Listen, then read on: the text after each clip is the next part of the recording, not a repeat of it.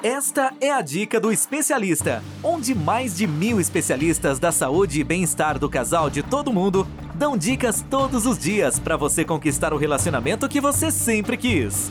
Uma produção do Instituto MM Academy. Olá, tudo bem? Aqui é Helena.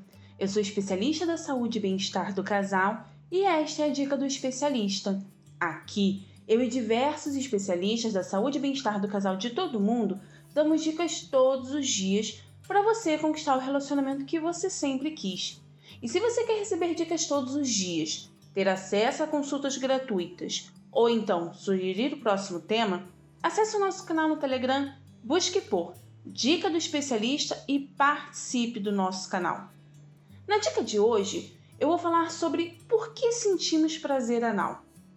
Aproveitando, antes que eu me esqueça, eu separei um livro exclusivo para você na minha página oficial e no meu canal no, te no Telegram. Acesse agora e baixe gratuitamente especialista.site barra especialista barra Helena Moraes. É incontestável que o sexo, além de ser muito bom, também traz diversos benefícios à saúde. Porém, até hoje, a relação sexual é um assunto cercado de preconceitos e tabus, tanto para homens como para mulheres. Entre os maiores medos nos relacionamentos é o sexo anal. Será que dói? Como estimular a região? Como abordar o parceiro? Esses são apenas alguns dos questionamentos que surgem ao pensar nesta prática. No entanto, o que nem todos sabem é que o ônus é sim uma zona erógena muito importante. Porém, a forma como deve ser estimulada é diferente entre homens e as mulheres. Nos homens, há estímulos sensitivos que implicam em prazer na margem anal, que é a região externa do ânus, no canal anal, que é a parte interna, e no reto, que é a região que fica acima do canal onde está a próstata.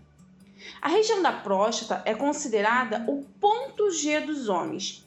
Isso porque o seu estímulo pode implicar, em alguns casos, em orgasmos mais intensos e prolongados do que aqueles que ocorrem pela estimulação peniana apenas. A próstata pode ser acessada através do reto, sendo localizada em sua parte anterior em média a 10 centímetros da margem anal.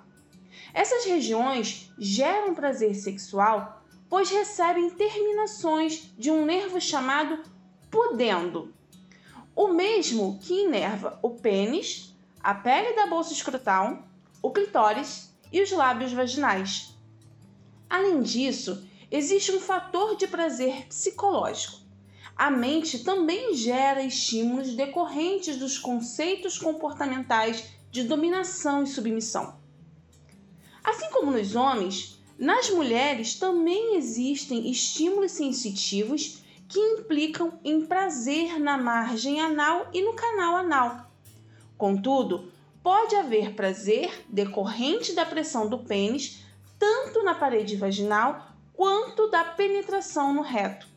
A região do reto de maior prazer está em sua região anterior, que é em direção à vagina.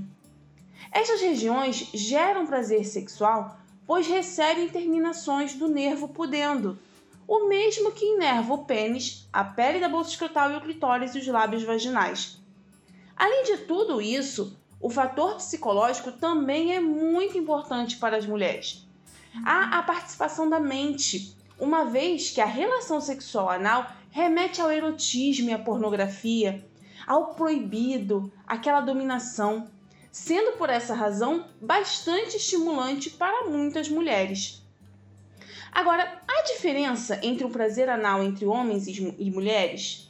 Bom, o ponto em comum entre os sexos é o fato de que ambos possuem o nervo pudendo, que é o responsável pelo prazer tanto no homem quanto na mulher.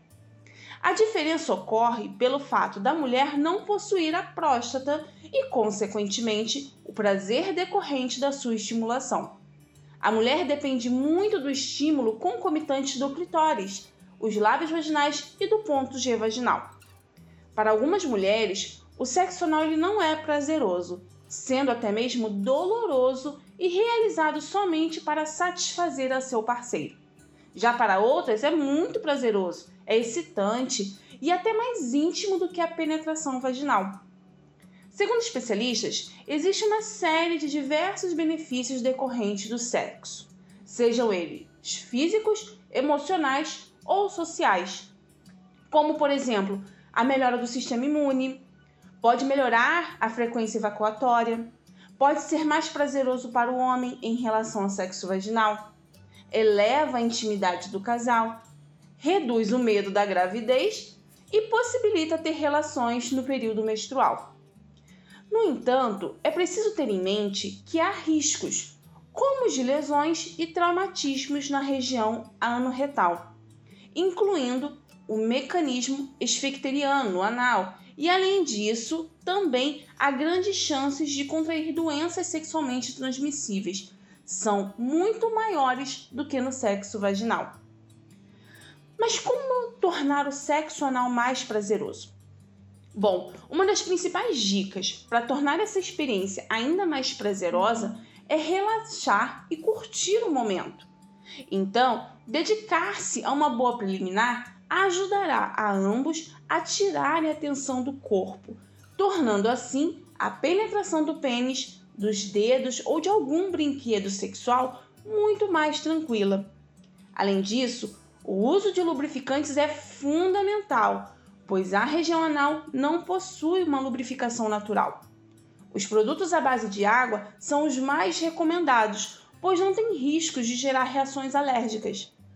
Deve-se ter cuidado e delicadeza na penetração e em momentos iniciais, a fim de não causar dor e ferimentos. A limpeza prévia do reto, seja com duchas higiênicas ou enemas, é bem-vinda para muitos.